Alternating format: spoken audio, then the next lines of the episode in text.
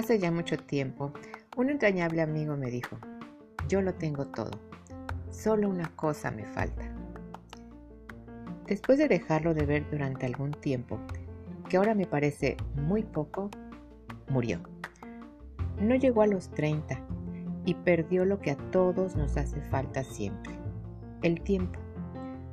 El tiempo, la forma como medimos la vida, es un recurso, algo con lo que contamos y nos es útil para hacer con él lo que coramos, inclusive perderlo, si eso es lo que más deseamos en ese momento. Los recursos son para eso, para usarlos. Cada uno de nosotros es quien decide qué hacer con ellos cuando los tenemos. Pero el tiempo es uno de esos recursos, o quizá el único, que quizá nunca sabemos cuándo se nos va a acabar.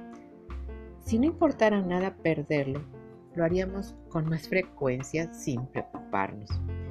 Pero seguramente te ha pasado más de una vez que se te va el día y al final tú mismo te reprochas, ¿cómo se me fue la mañana y sin hacer nada? Y quizá te sientas un poco culpable, pero ni modo, ya es tarde. Así como el tiempo, cada uno cuenta con otros recursos, a veces muy preciados, otros no tanto, pero la forma como los usamos nos va dando una personalidad.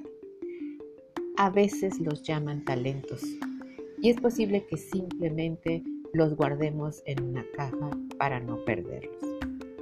La economía trata de eso, de los recursos, de cuáles tenemos, en qué cantidad y de qué hacemos con ellos. La forma como los transformamos le da a nuestra vida un enfoque diferente, más cercanos a ser felices o no, a sentir que tenemos todo y que casi no nos hace falta nada.